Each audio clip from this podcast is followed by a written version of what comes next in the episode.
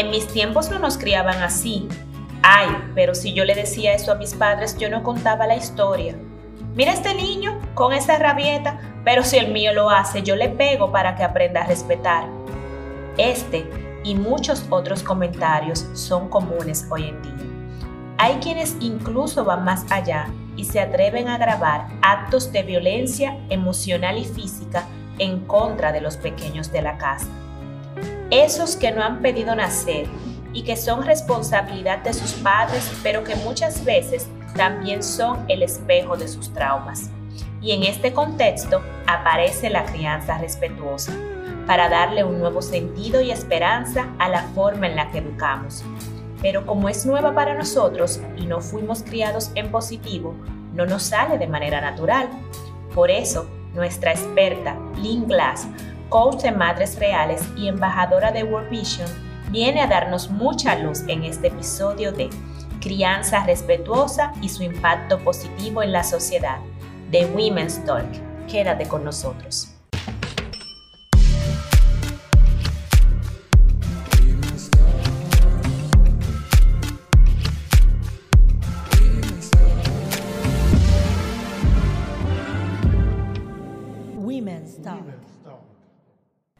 Bienvenidos a un nuevo episodio de Women's Talk. El día de hoy estamos gratamente acompañados por Lynn Glass de Madres Reales y embajadora de World Vision, que nos va a ayudar a desarrollar un tema súper interesante para nosotras, para nosotros todos en la familia y para nuestra sociedad, que es la crianza respetuosa y cómo ésta puede lograr un impacto positivo en nuestra sociedad.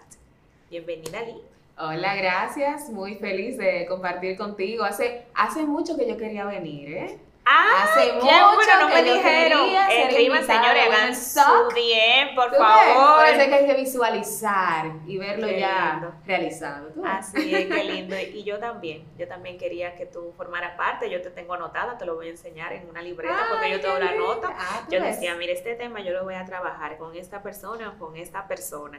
Y entonces a tu amiga y mi amiga en común, entonces le dije, provoca la conexión y gracias a Dios aquí estamos. Me alegro, me alegro que se haya dado. Qué bueno. Pues entrando en materia, lo primero que me surgió cuando dije, bueno, déjame yo tratar de entender este tema, que es un tema muy nuevo para mí, un tema que yo no conozco, pero yo también me di la tarea de investigar con mis amigas y sé que para ellas, que son madres, también es algo muy nuevo. Yo dije, bueno, yo necesito para entrar a entender el mundo de la crianza respetuosa, entender cuáles son los modelos que existen de crianzas para poder establecer una diferencia que me pueda a mí decir, ok, esto es o esto no es. Ok.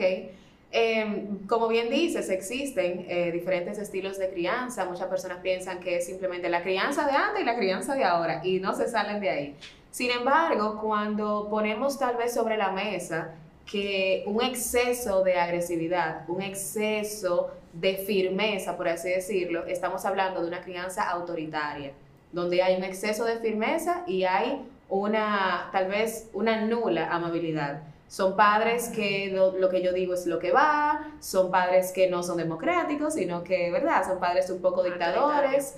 El niño no tiene voz ni voto, en esta casa se hace lo que yo digo, las normas son muy estrictas. Es decir, en esta casa nosotros somos niños de A y aquí se tiene que hacer tal cosa y se tiene que vestir de tal forma y el niño callado no dice nada.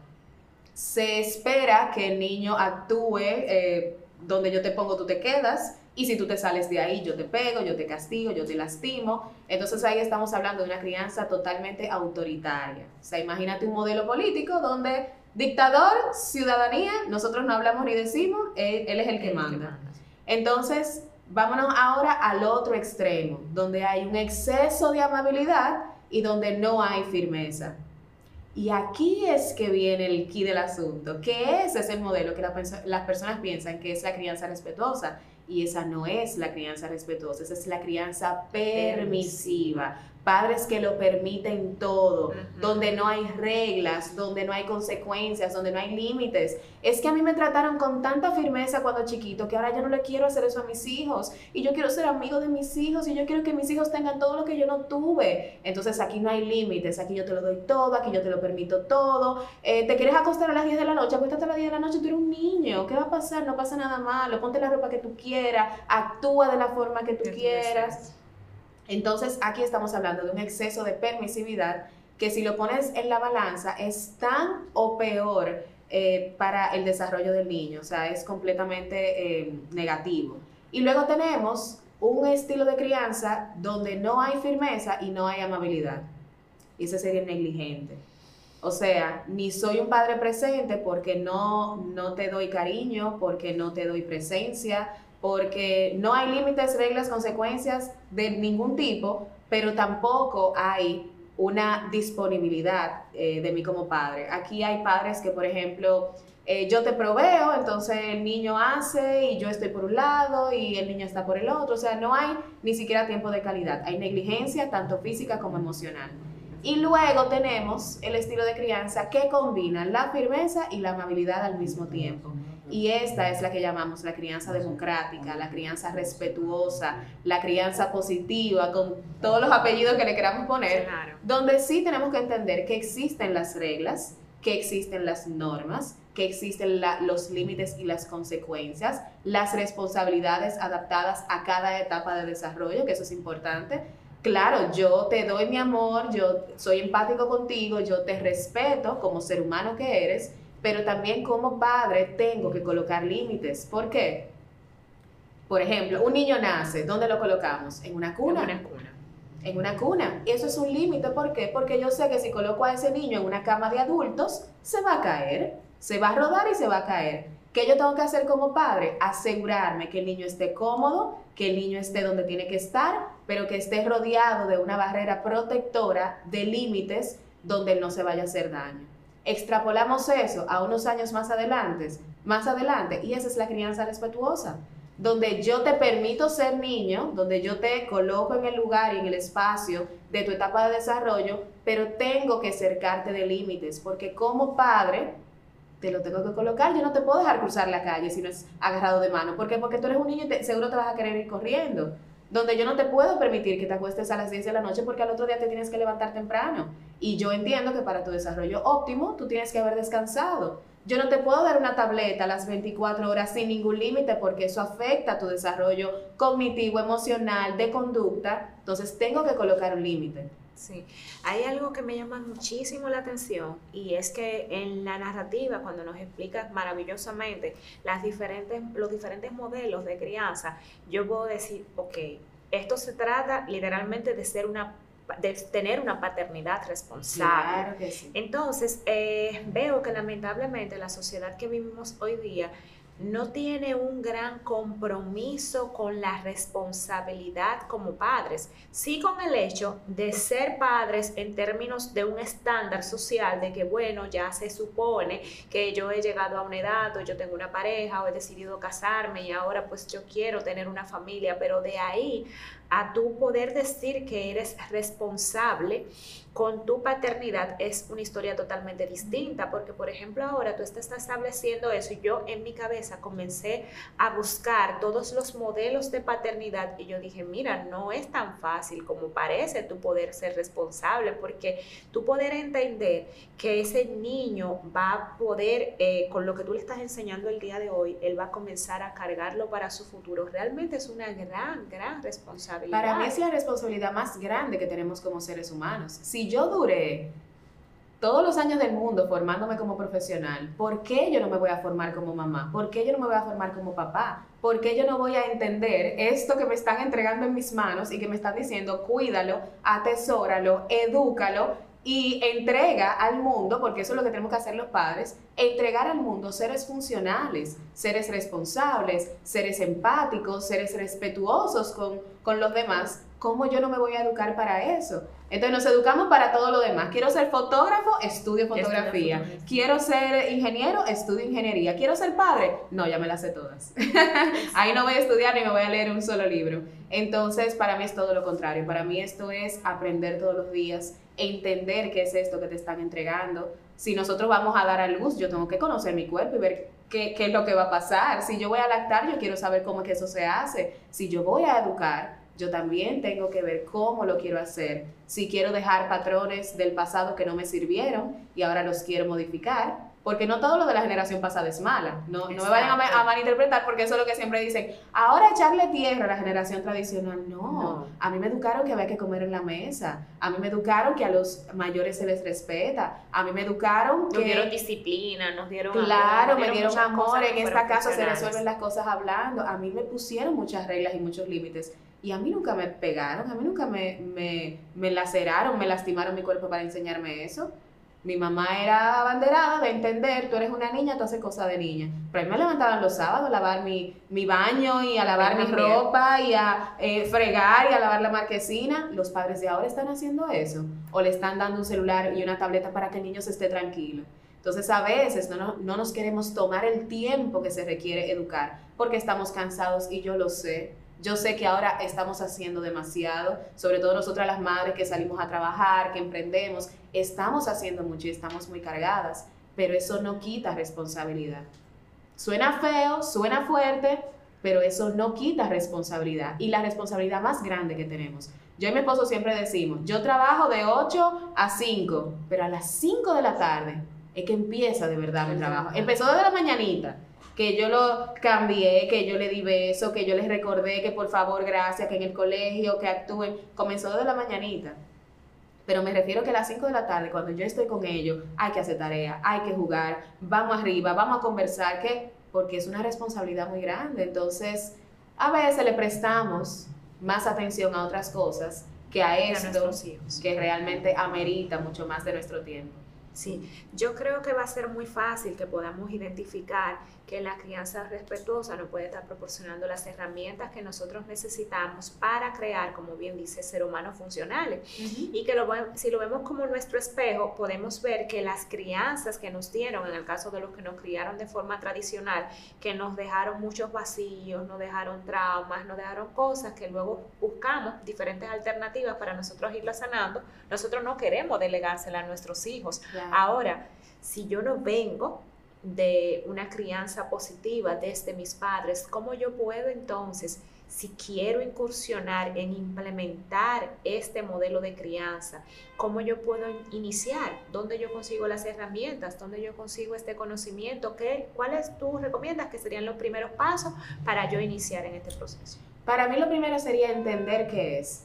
Entender qué es lo puedes hacer con un libro, Está Disciplina sin lágrimas de Daniel Siegel, de este mismo autor está El cerebro del, del, niño, El cerebro del adolescente, para las que ya tal vez dijeron, ah, mira, no, estaba chiquito, no llegué ahora, El cerebro del adolescente, El cerebro del niño explicado a los padres, porque todo empieza, cuando realmente lo vemos, todo empieza desde entender el desarrollo cognitivo de nuestros hijos, por qué los niños actúan como actúan, y desde ahí podemos ser más empáticos. Si ya yo sé que un niño de un año pega no porque me quiera hacer daño, sino porque no controla su cuerpo ni sus emociones.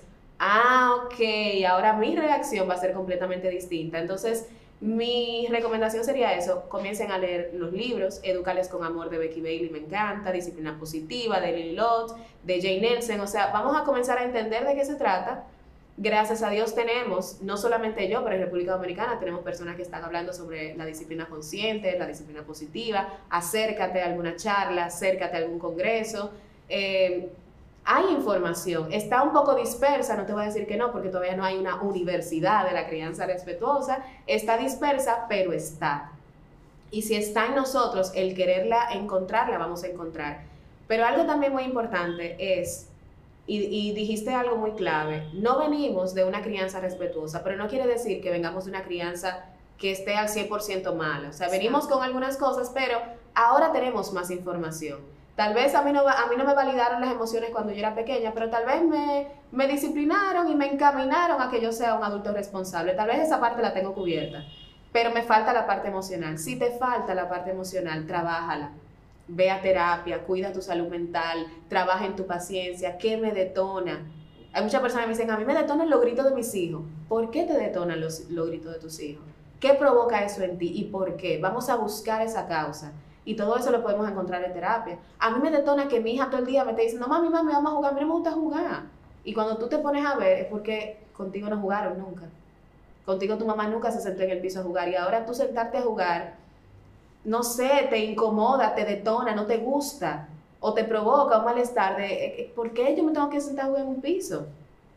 Tu hija se enloda, tu hija se ensucia la ropa que tú le compraste, que costó miles de pesos, porque eso te detona.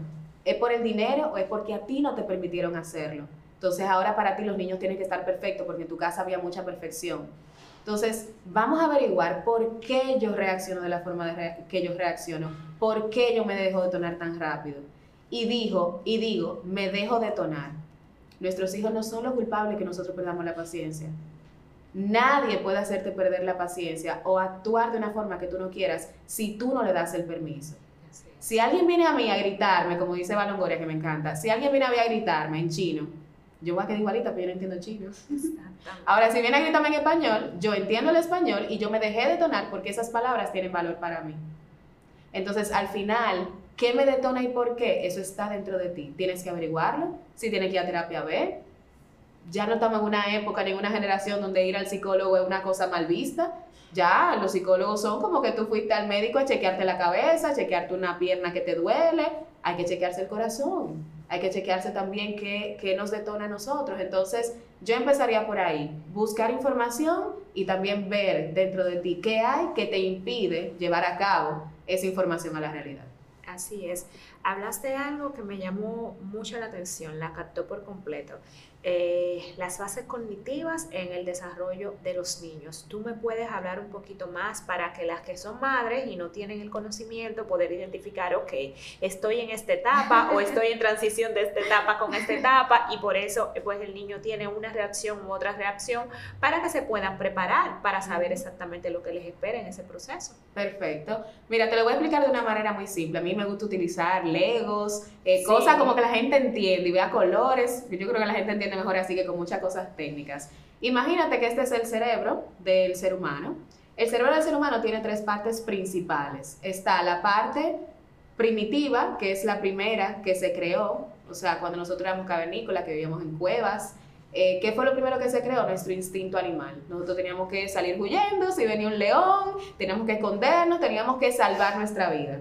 Y esta parte de aquí, que es la amígdala cerebral, es ese sensor de peligro, es lo que nos permite sobrevivir, es nuestro instinto de, supervivencia. Y luego tenemos esta parte emocional, que es donde se registra nuestro disco duro. Es todo lo que yo capto del medio ambiente, todo lo que se graba en mi cerebro, que yo considero como bueno y válido. Si alguien me dice que yo soy tonta, yo me voy a creer que soy tonta. Si alguien me dice que yo soy vaga, yo voy a creer que yo soy vaga. Entonces, todo eso está en el disco duro. Si, mi mamá y mi papá me crían con reglas, con límites, con responsabilidades, todo esto se va a crear aquí. Y luego, cuando ya tú tienes todo esto integrado, entonces está la parte de la corteza prefrontal, que es la que nos permite analizar, pensar, discernir, tener empatía, todo, todo eso lindo que nosotros queremos que nuestro hijo de dos años haga, que no puede hacer, está aquí. Esta parte de nuestro cerebro, es decir, este cerebro como todo, se termina de desarrollar a los 25, 28 años. Eso sí es un balde de agua fría. Entonces, ¿qué sucede? Que nuestro hijo de un año, de mesecitos, de dos años, está aquí. Está con el cerebro de modo supervivencia. Por eso es que pega, por eso es que empuja, por eso es que él lo quiere todo para allá, por eso es que todo es mío, por eso es que yo no comparto, por eso es que yo no tengo empatía, porque está en modo supervivencia, está desarrollando todavía el saber o no saber si yo estoy seguro en este mundo, si yo me siento seguro en este mundo.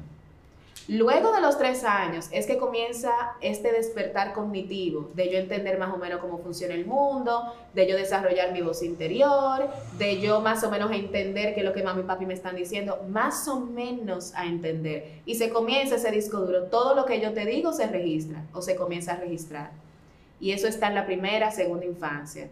Pero todavía, todavía en la adolescencia, nosotros estamos aquí, nosotros estamos completamente en rojo, en azul. Esto se tiene que ir desarrollando poco a poco, pero nuestros hijos no tienen la capacidad de pensar, de analizar, porque esto se supone que lo tenemos nosotros. El cerebro integrado lo tienen los adultos. Entonces, cuando yo digo un niño de dos años que lo que estés empujando, eh, haciendo rabietas, que es propio de esa edad, yo digo, muchacho, cálmate. La calma, la capacidad de pausar, analizar, decir, esto que yo estoy haciendo no es adecuado y yo tengo que pausar esto está aquí en el verde, en, a decir el verde, la, la, eh, la parte ejecutiva, ellos no tienen eso desarrollado. Entonces yo les estoy dando una, un mandato, pórtate bien cuando el niño no tiene la capacidad de hacerlo. Entonces, ¿qué pasa? Que yo, a través de mi regulación, yo tengo que regularlo a él. Imagínate que hay un fueguito, que el niño es un fueguito de dos años, y yo vengo a hacer otro fueguito, entonces, ¿qué va a pasar? Va a ser un incendio forestal. Ahora, si el niño está siendo fuego, yo tengo que hacer agua para calmarlo. Entonces, por eso es que en la crianza respetuosa, cuando entendemos eso y entendemos que esa rabieta no es que el niño es un maleducado, es un malcriado, es que es un niño, imagínate ese niño, entonces, si queremos que ese niño se calme, yo tengo que estar calmada primero para ayudarlo a él a calmarse. El cerebro de los niños, imagínate que es como un bosque. Es como un bosque tupido, lleno de árboles, de, de arbustos, de grama, está tupido y no hay forma de entrar si cada vez que yo actúo con calma, ese niño está entendiendo que yo le estoy dando calma, se va a ir creando una ruta en ese bosque, un sendero. ¿Y qué pasa con el sendero? Cada vez que tú lo transitas, que se abre el camino, que se va creando el camino. Entonces nosotros tenemos que crearle esa ruta y ese camino a nuestros hijos. Si yo esa ruta la alimento con violencia, la alimento con pelas, la alimento con castigo, yo no estoy educando, yo estoy callando al niño porque yo quiero que esa conducta se detenga ya pero yo no le estoy diciendo qué él está haciendo y qué él puede hacer diferente la próxima vez. Entonces ahí está la diferencia entre te castigo, te lastimo para que pares el comportamiento porque a mí me está detonando, a te educo y te doy calma y te digo, eso no es lo adecuado, lo adecuado es esto. Y te enseño una mejor forma de hacer las cosas y te doy la herramienta que a ti te falta. Eso es educar. Entonces la crianza respetuosa no es que yo te dejo hacer lo que tú quieras, es que yo te entiendo, valido que tal vez tú querías ese juguete y ahora mismo no te lo quieren prestar, yo valido, entiendo que tú estás frustrado, pero esa no es la forma de comportarse. Nosotros no le pegamos al amiguito, nosotros no gritamos en este, en este centro comercial. Entonces yo tengo que ponerle límites. Se lo voy a poner desde el amor y mientras se lo pongo, cada vez que se lo voy poniendo, voy construyendo ese camino para que poco a poco él se vaya comportando mejor. Ahora, si te lastimo para el comportamiento, es verdad que va a parar, pero ¿a qué costo? ¿A qué costo? ¿Te enseñé a hacerlo diferente? ¿Te di una herramienta nueva? No, simplemente lo paré porque a mí me estaba molestando, pero no te, no te eduqué en el camino. Así es.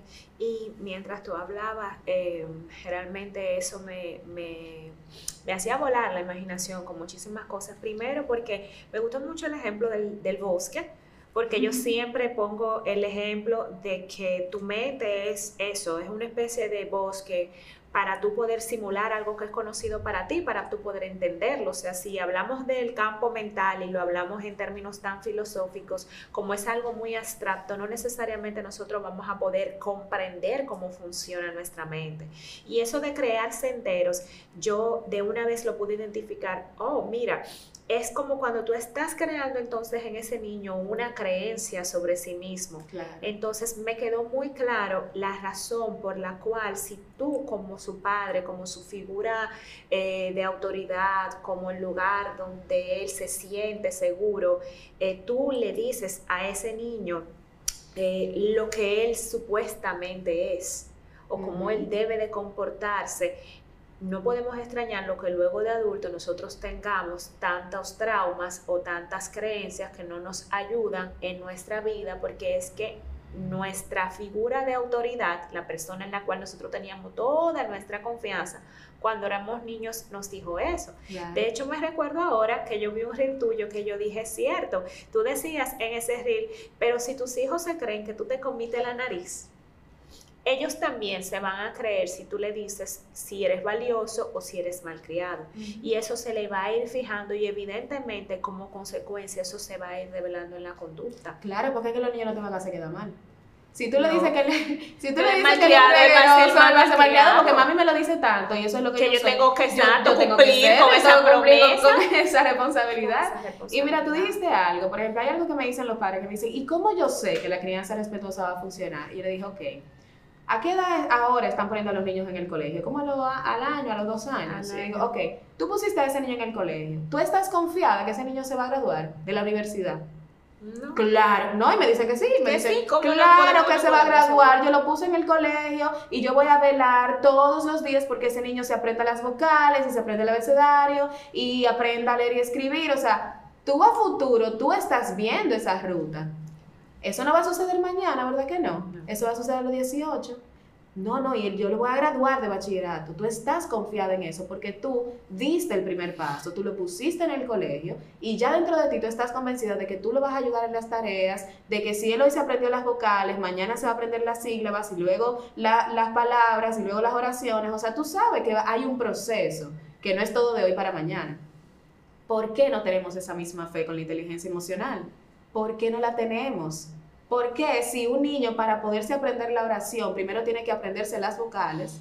¿Por qué entonces yo no puedo creer y yo no puedo tener fe de que para que un niño se sepa comportar primero tiene que saber qué es una emoción eh, feliz, una emoción de enojo, una emoción de frustración? Entonces yo te voy educando en el vocabulario emocional, yo te voy colocando límites, yo te voy diciendo esto sí y esto no, porque yo estoy confiada de que a medida que tú vayas creciendo y tú vayas desarrollándote cognitivamente, tú vas a ir entendiendo eso. Pero no puedo esperar que a los dos años yo te diga tres veces, pórtate bien y ya mágicamente tú te vas a comportar como un adulto. Eso no es posible, eso no va a suceder. No va a suceder y tenemos que dejar de ser tan adultocéntricos. Tenemos que dejar de Qué palabra tan pensar bella, la voy que- a poner en mi vocabulario adulto. Claro, nosotros queremos que los niños vengan a mi mundo. O sea, yo eh, estoy viendo una película y yo quiero que el niño se tire una película de dos horas conmigo y se esté tranquilito. Yo me llevo al niño para una Al funeraria o al para un salón. y yo estoy esperando que el niño esté teatro, para un tranquilito. cine. No, los niños quieren jugar, los niños quieren tocar, los niños quieren conocer su mundo. ¿Qué hacemos las mujeres cuando vamos de compra? Yo toco la ropa, Claro. yo toco los zapatos, yo me mido el zapato, yo me mido la ropa. Eso es lo mismito que hacen los niños cuando salen a cualquier lugar. Lo quieren tocar todo porque el ser humano necesita sentir, Claro. necesita tocar. Relacionarse, entender. Claro, entendemos nuestro mundo a través de los sentidos. Que si a mí me tiran en Marte mañana, ¿qué yo voy a hacer? Tocarlo todo saborearlo, esto será salado, esto será dulce, ¿qué voy a hacer? Voy a comenzar a examinar e- ese mundo exterior que yo no conozco. Los niños no conocen este mundo, entonces ellos necesitan hacer todo eso. Entonces, ¿qué arrancamos con el famoso pau pau? Tate quieto, tate tranquilo, que los niños no tocan, que los niños no hablan. Entonces, ¿qué vamos a hacer? ¿Los sacamos al mundo para que sean estatuas? ¿O los sacamos al mundo para que sean niños y vivan sus etapas de desarrollo? Los fines de semana, remángate y vete para el parque. Vete a montar bicicleta, enlódate, juega, tírate a jugar con tu muchacho. No, pero queremos ir para el restaurante, a que el niño se esté tranquilo, a esperar que el mesero venga y traiga las diferentes comidas. No. Que hasta uno se desespera y es un Exacto. adulto. Entonces a los niños hay que llevarlos a su mundo de niños. Si tú lo quieres llevar a tu mundo de adultos, la vas a pasar mal. La crianza respetuosa te he escuchado decir eh, que se trata mucho de validar las emociones, pero entonces ¿cómo yo puedo validar las emociones, pero al mismo tiempo ir guiándolo para que tenga un comportamiento producto de las emociones que tiene, pero que sea sano? ¿Cómo yo hago ese proceso cuando yo misma todavía estoy entendiendo cómo viven mis emociones? ¿Cómo de una forma simple yo puedo empezar o tratar de hacer eso? Me encanta esa pregunta porque de la crianza respetuosa lo que más se habla es validar las emociones, pero de lo que menos se habla es de mantener el límite. Exacto. ¿Cómo Entonces, hago ese balance? Exacto, entonces es muy importante porque son tres, imagínate que el niño tiene una rabieta en pleno supermercado, se tienen que dar tres pasos importantes. Primero me calmo yo, me escudo del mundo exterior que me está diciendo, pégale, dale, la, la, la, la". vamos a escudarnos de todas esas opiniones, soy yo con mi hijo. Recordemos que no es la cajera que lo está criando, que no es la señora de la fila, soy yo que estoy criando a mi hijo y que yo tengo mi plan claro, entonces me calmo yo. Luego miro a mi hijo que está haciendo plena rabieta, entonces voy y le digo, yo sé que tú querías ese chocolate, tú esperabas ese chocolate, yo te entiendo, yo sé que tú estás enojado, tú estás frustrado, mamá está aquí contigo, yo no te voy a pegar, tú estás seguro conmigo. Ahora, tú recuerdas en la casa, porque también trabajamos la anticipación, tú recuerdas en la casa donde yo te dije que tú te podías llevar uno de esta, un solo chocolate. Entonces, mira, aquí hay dos chocolates. ¿Cuál es que te quieres llevar? ¿Este o este? Tú mantienes el límite. Yo puedo validar tu emoción, yo la valido y nosotros los adultos lo hacemos todo el tiempo y no nos damos cuenta. Yo valido tu emoción, pero yo tengo que mantener el límite. Si yo te dije un chocolate, es un chocolate. Entonces, ¿qué pasa? No que los niños de cristal, que esta generación de cristal no se le puede decir nada porque de todo se ofenden. La crianza respetuosa está tratando de no hacer eso. La crianza respetuosa está tratando de decirte, maneja tu frustración. Porque ¿qué pasa, qué pasa cuando no mantenemos el límite? Que entonces estamos siendo permisivos. Entonces ahí sí no estoy permitiéndote sentir frustración. Porque cuando te lo doy, te doy la tableta, cuando te doy los cinco chocolates para que tú pares ese comportamiento y no me hagas pasar vergüenza en el supermercado, entonces estoy invalidándote. Y lo que estoy haciendo es que tú llegues a pensar que todo lo que tú vayas a conseguir de mí lo vas a hacer con una rabieta. Entonces, yo puedo entenderte, ser empático contigo, tu etapa de desarrollo, tu rabieta, todo lo que tú quieras, pero yo mantengo el límite. Y ahí está lo que la gente no entiende de la crianza respetuosa. Nosotros sí tenemos normas, sí tenemos límites y consecuencias. Ah, bueno, la consecuencia es que la próxima vez, como tú no entendiste las reglas, no vas a poder acompañarme al supermercado. Y antes de irnos la próxima vez, ¿tú te acuerdas lo que pasó el otro día, mi corazón? Que tú no, que tú eh, no, no, no te acordaste que tenía que ir un solo chocolate. Recuérdate que hoy solamente puedes coger una cosa que a ti te guste. ¿Lo recuerda mi corazón? Sí. Ah, ok. ¿Cómo que vamos a caminar en el supermercado? ¿Cómo que nos vamos a comportar? Bien, mami. Ah, ok. ¿Me quieres ayudar con la lista? Vamos con la lista. ¿Te vas a montar en el carrito o vas a ir al lado de mí caminando, caminando? Ah, pero es caminando. ¿Cómo es que caminamos? Y le enseño cómo caminamos. Mira, mami, cómo es que caminamos. ¿Cómo hablamos? ¿Con qué tono de voz es que hablamos? ¿Es gritando o es con este tono de voz que te estoy hablando? Entonces, no es que llegamos al supermercado de la nada. Es que yo vengo hablando contigo desde antes, colocándote límites, anticipándote, colocándote reglas, te las refuerzo en el camino y si por, porque son niños, me hiciste la rabieta, ah, ok, recuerdas lo que sucedió. Mami está aquí, yo no te voy a pegar. Yo estoy aquí, aquí estamos todos tranquilos, no pasa nada. Ahora es un chocolate. Es un chocolate. Yo puedo entender tu frustración perfectamente, pero es un chocolate. ¿Y qué va a suceder cuando yo hago eso? Que el niño va a comenzar a trabajar su frustración y a entender, en el mundo no siempre se consigue lo que yo quiero. Y que si yo quisiera conseguir lo que yo quiero, yo tengo que hacerlo hablando, no de esta forma. Entonces, tal vez para la próxima, como mami me dio la apertura de hablar con ella porque hay una comunicación afectiva, yo puedo decir, ¿tú sabes qué, mami? Hoy yo quiero dos chocolates pero es porque mañana hay algo en mi colegio, que qué sé yo, y podemos conversar y podemos llegar a un acuerdo. Ah, está bien, hoy tú te llevas dos, pero la próxima vez no te lleva nada. Podemos llegar, llegar a un acuerdo porque somos personas. Entonces, ¿qué yo quiero en el futuro? Que si mi hijo tiene un problema, venga donde mí. Tenga habilidades y se sienta seguro. Pero si cada vez que él tiene un problema, yo le pego, yo le castigo, yo le hago pasar vergüenza, la próxima vez que tenga un problema, ¿qué puede hacer? Me va a mentir, me lo va a esconder, se lo va a contar a otra persona, porque mami no es mi persona de confianza. Entonces, en la crianza respetuosa, ese, ese es como el paradigma que tenemos que cambiar. Yo te respeto, te valido tus emociones, pero tengo que recordarte que mami sabe lo que es mejor para ti. Cuando yo voy a cruzar un puente, yo voy a cruzar un puente sin barandilla, me voy a sentir más segura cruzando un puente sin barandilla o un puente que tenga todos los andamios de hierro Todo lo por haber, que yo sienta que de ahí no me voy a caer. Exacto, entonces ese yo lo voy a transitar con más seguridad porque ese tiene límites, no, no va a dejar que yo me caiga. Esa es la crianza respetuosa. Yo quiero tener un puente entre yo y mi mamá, pero saber que hay límites y que mami sabe que esos límites son para mi protección que yo siempre le repito a mi hija y a mi, a mi hijo ahora que tiene tres, que ya entiende un poquito mejor, le digo, ¿por qué mami está haciendo lo que está haciendo? ¿Por qué mami te está colocando este límite?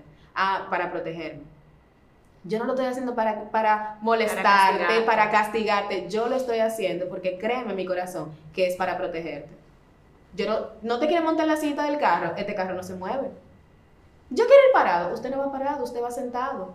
Yo no me quiero sentar. Ah, bueno, pues conmigo no puede venir. No puedes venir. Porque es por tu seguridad, la sillita del carro es por tu seguridad. Por más que tú brinques, salte, patale, es en la silla del carro que usted va. Podemos ir cantando, podemos ir a hacerlo a menos, pero es en la silla del carro. Y eso es un límite. Entonces, atento a que yo te quiero y que la crianza y todo lo que tú quieras, yo te voy a dejar ir parado. No, mi corazón, porque si yo freno podemos chocar y tú te puedes lastimar. Entonces, recordar siempre, validamos las emociones, pero mantenemos el límite. Sí, y eso da pie a yo hacerte una pregunta que la debate mucho y yo tengo mi opinión, pero no soy la experta y yo quiero que tú me aclares. ¿Los padres deben de ser amigos de sus hijos o deben de mantenerse en su rol de padres? Los padres son padres. Gracias.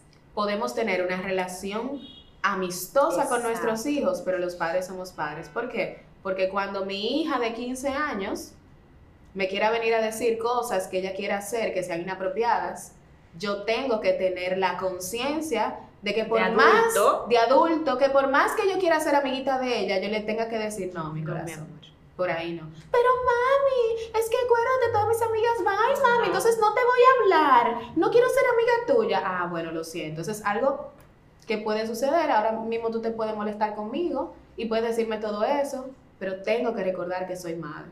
Mami, quiero ir a tal concierto, que no voy a mencionar de quién, ¿verdad? ¿Quiero ir a tal concierto? No, usted no, va para ese concierto concierto. para niños. Mami, pero que todo el mundo va. Bueno, como, como dice el reel, usted no va, usted hija mía. Usted no va.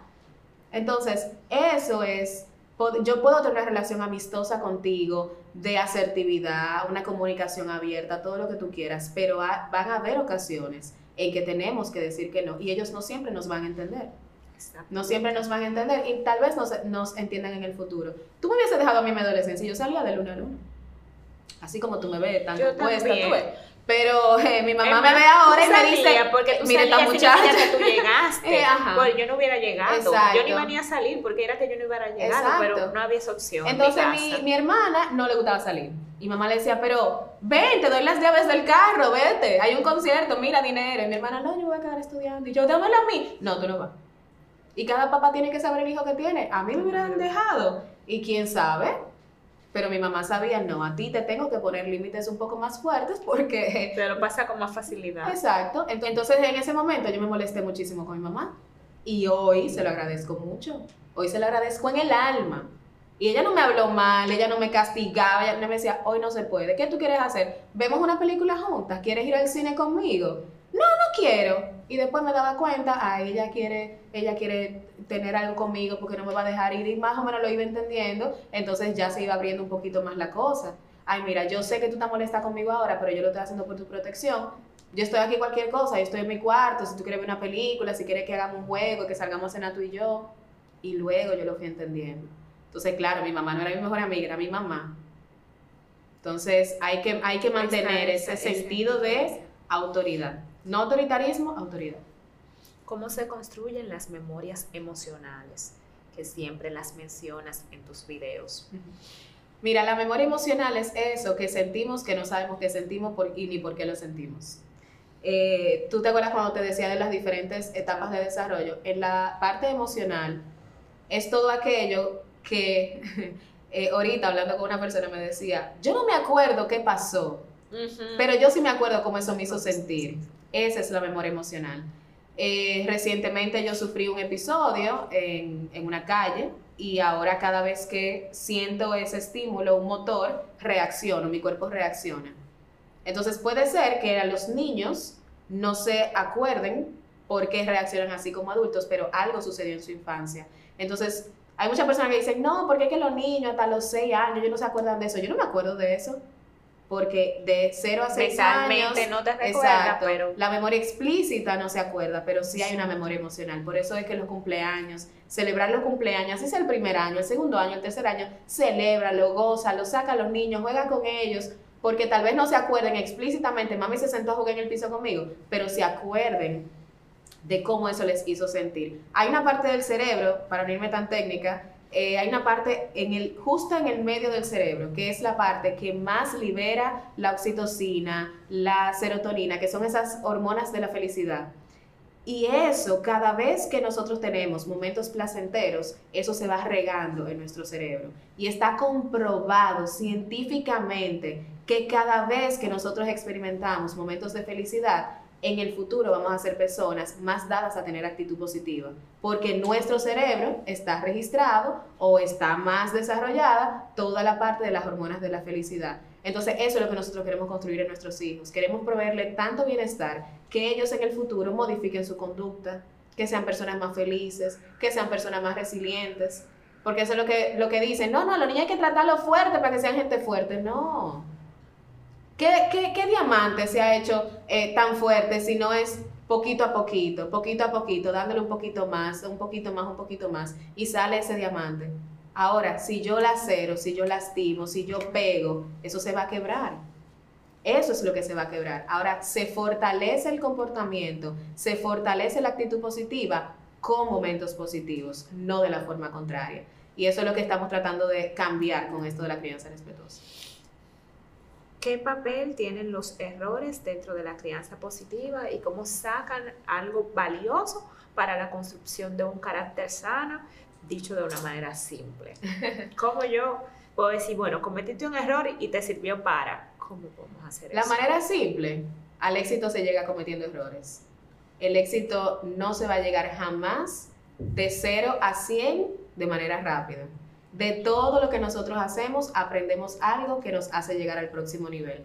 Y la vida completa se trata de eso. Ahora, en la primera infancia, en la adolescencia, vamos a cometer muchos errores porque nuestro cerebro todavía no está óptimo para analizar, para pensar, para, para discernir entre lo que está correcto y no está incorrecto.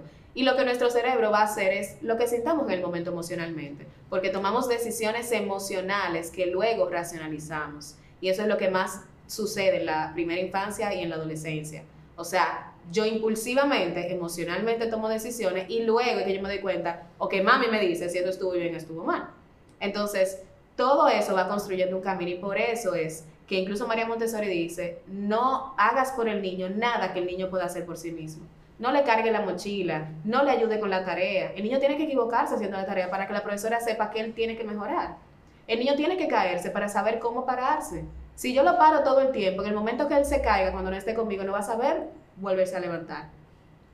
Entonces, el éxito de todo en la vida es una serie de muchos errores y hay que permitir que nuestros hijos cometan errores. Claro, un error que no atente contra su vida, que no atente contra su seguridad, su protección integral, pero se cayó de la bicicleta, vamos mi corazón, te dolió, algo, curita, ok, vamos arriba de nuevo, vamos.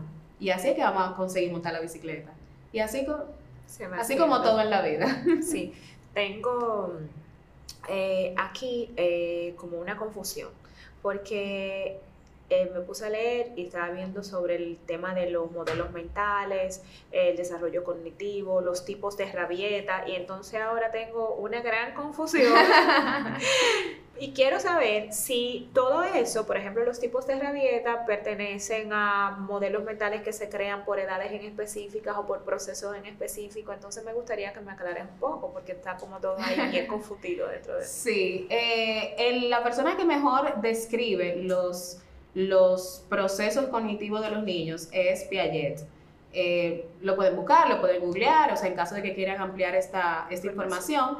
Pero básicamente lo que él dice es que de cero, por ejemplo, de 0 a 12 años, los niños están descubriendo su mundo, pero ellos no saben que son una persona todavía.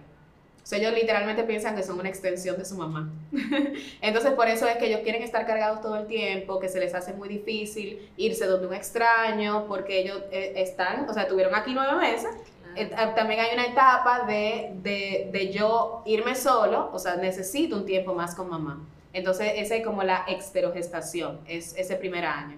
Los niños no se reconocen, o sea, tú lo ves, los niños se ven en un espejo y ellos no se reconocen ellos mismos. Pero también en esta etapa que el niño está descubriendo su mundo, el niño cognitivamente tiene una explosión emocional dentro de su cuerpo. Como no tiene la etapa, o sea, no tiene la parte del desarrollo cerebral de poder entender qué es lo que le está sucediendo, él recurre a lo único que tiene, que es su cuerpo. Por eso tú cargas a un niño y es probable que él esté muy feliz y te dé por la cara. Es probable que él esté enojado y te dé por la cara. es probable que él esté molesto con porque un amiguito te jale los moños, te empuje. O sea, esa es su forma de defenderse. Como te dije, está en estado de supervivencia hasta los tres años. La parte más desarrollada del cerebro de los niños antes de los tres años también es el hemisferio derecho.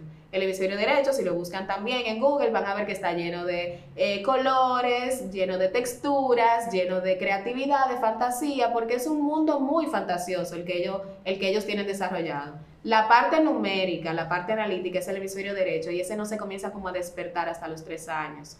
Entonces, cuando vienen esos dos años, que le suelen llamar los terribles dos, el niño tiene una combinación de los hemisferios que se, les, se le hace muy difícil cruzar eso que está sucediendo. Ok, tengo una explosión emocional porque mami me quitó algo, cómo yo eh, eh, regulo esta emoción. No tengo las herramientas, no tengo la capacidad, no lo sé hacer. Entonces, hasta los tres años los niños están así, están muy emocionales, están muy eh, rabiosos, por así decirlo. Y ya luego de los tres años vienen otras rabietas que son un poquitito más, yo no quiero decir que, que ellos manipulen, pero ya ellos tienen un poquitito más de conocimiento de base. Entonces, si hasta los tres años, cada vez que ellos tenían una rabieta, tú le dabas un celular, o tú le dabas el dulce, o tú le permitías todo, eso es lo que llamamos modelo mental. Tú le creaste un modelo mental de que así es que funciona el mundo.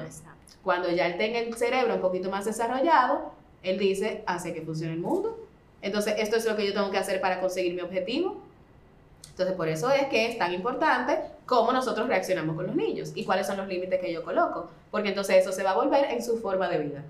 Y ya luego en la adolescencia, que ya lo sabemos, el cerebro se vuelve a desarrollar, vuelve a haber otro cambio cognitivo, donde ya el niño comienza a percibirse como una persona, ya que se comienza a despegar un poquito de los padres, ya la opinión que más vale es la de los amigos, ya comienzo a entender un poquito mejor mi cuerpo, viene este tema de la pubertad y, y, entonces mi cuerpo comienza a cambiar, entonces ahí se da otro tipo de cosas y su cerebro vuelve a, a cablearse diferente. Entonces, las etapas de desarrollo son tan importantes estudiarlas y conocerlas, porque vuelvo y te digo, cuando entendemos mejor el comportamiento y el porqué de cada cosa, vamos a ser más empáticos y eso nos va a dar información para nosotros saber cómo reaccionamos y decir, ah, ok, que eso es normal a los dos años, tú ves, eso es normal.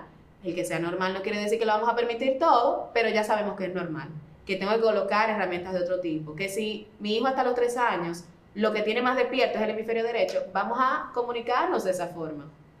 Por eso que me dicen, no, es que mi hijo no entiende. Es verdad que no entiende.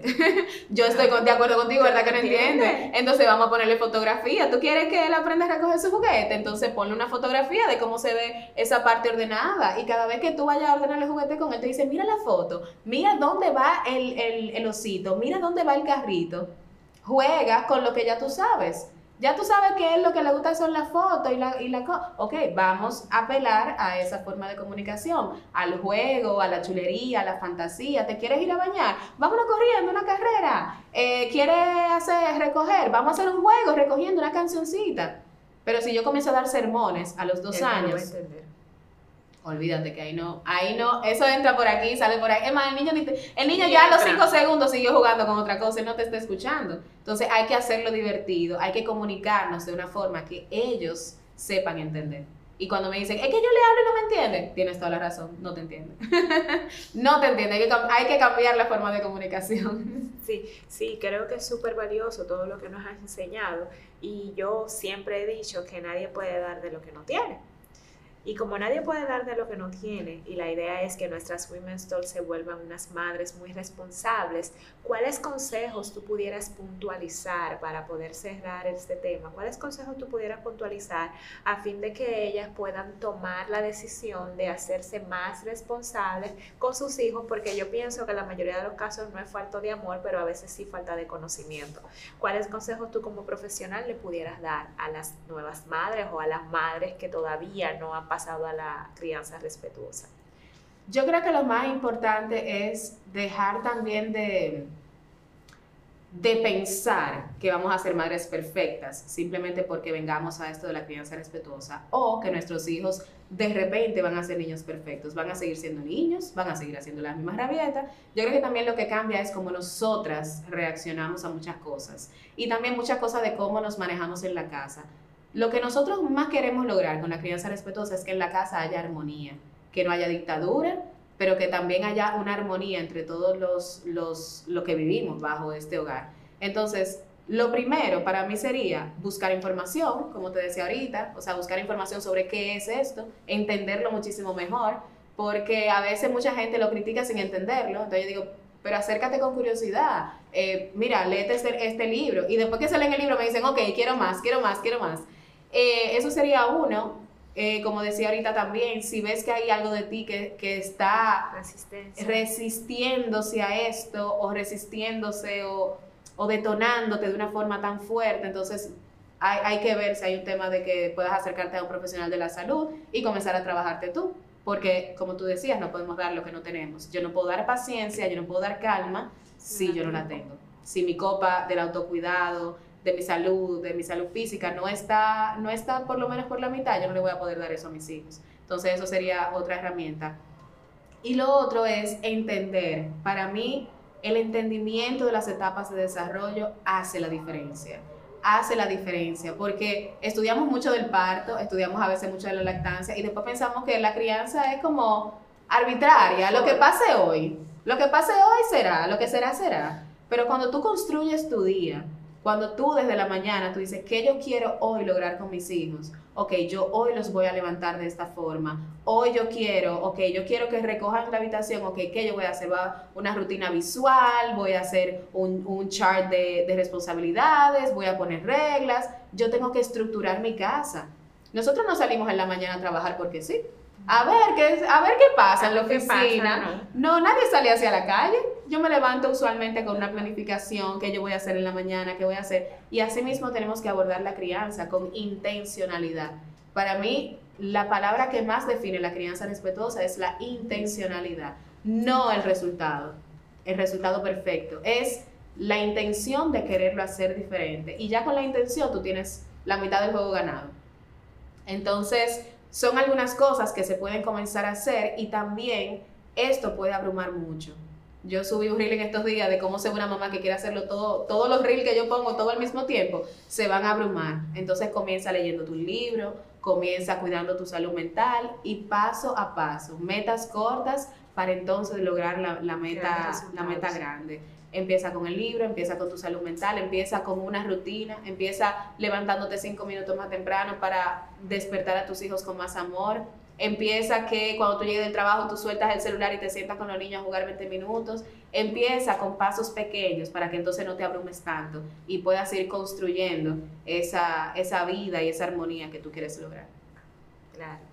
Muchísimas gracias, Lynn. De verdad que aprendí muchísimo porque uno se fija que mm, interactuar con respeto es necesario en todos los aspectos, en todos los pequeños nichos de la sociedad y la familia más bien, no solamente que no es una excepción, debería de ser la prioridad para esa interacción con respeto, porque el hecho de que se hacen las personas más cercanas a nosotros, las personas que nosotros más amamos y donde tenemos toda nuestra confianza, porque no tenemos que establecer postura, no exime de que nosotros no debamos de respetar cada uno de los entes de la familia, porque luego entonces nosotros replicamos en la calle aquello a que nos han acostumbrado en nuestras casas. Eh, el conocimiento que yo he tenido aquí, de verdad que en lo que tú hablabas eran muchas, muchas las cosas que me pasaban por la mente, porque inclusive yo decía, otra razón más por la que yo puedo entender perfectamente por qué una niña no puede casarse, por qué no puede existir un matrimonio infantil, por qué una niña no puede quedar embarazada, porque no está en las condiciones de poder criar. Ella misma todavía no se ha desarrollado. Si el cerebro se va a desarrollar después de los 25 años, tú no me puedes decir a los 17 años que tú vas a tomar este tipo de responsabilidad cuando todavía tu cuerpo no te va a colaborar en ese proceso. Pero también el hecho de que entendamos que los niños, eh, esas personitas que no han venido, y no han pedido venir, que ha sido, digamos que por una u otra vía, ha sido nuestra responsabilidad de que ellos estén aquí, la responsabilidad de nosotros no termina cuando ellos han llegado, digamos que empieza cuando ellos han llegado, ahí es que arranca. Yo me río mucho cuando me dicen, ay, la lactancia es lo peor, y yo, ah, no, es nada. y yo, muchacha, tú no sabes que eso fue un cachú. Exactamente, exactamente, y como te decía eh, antes de empezar la grabación, eh, nosotros decimos siempre que la promesa del futuro es la infancia, pero ¿quién le va a dar esperanza a esa promesa? ¿Quién le va a llevar esperanza a ese niñez de permitirles que ellos vivan sus fases de manera sana sin nosotros delegarle a ellos toda la responsabilidad? Eh, cuando son también tan vulnerables para ellos buscar respuestas o para encargarse cosas que no le competen, que no competen a nosotros. Yo creo que si somos lo suficientemente empáticos con ellos pudiéramos definitivamente poner un granito de arena para que las cosas se hagan de una mejor forma. Y por eso te agradezco mucho porque tú le estás dando mucha luz eh, sobre algo que realmente es complicado porque es nuevo, para nosotros que nos venimos de estas crianzas y tú estás llevando a expensas a que te puedan criticar o no todo ese conocimiento en forma muy simple para que las personas puedan acceder a él. Así que en nombre de la comunidad de Women's te agradezco muchísimo, de verdad que sí. Gracias. Yo feliz de, de poder compartir contigo y que me hayas dado este espacio, oye, con, con las preguntas, yo, de verdad yo creo que de las entrevistas que más he disfrutado, de verdad. Así que muchísimas gracias por este espacio. Claro que sí, con muchísimo amor, de verdad que sí. Y a ustedes, chicas, espero que también lo hayan disfrutado un montón con el amor y con la intención con las que nosotros lo hacemos para ustedes. Así que hasta un nuevo episodio de Women's Talk. Women's Talk.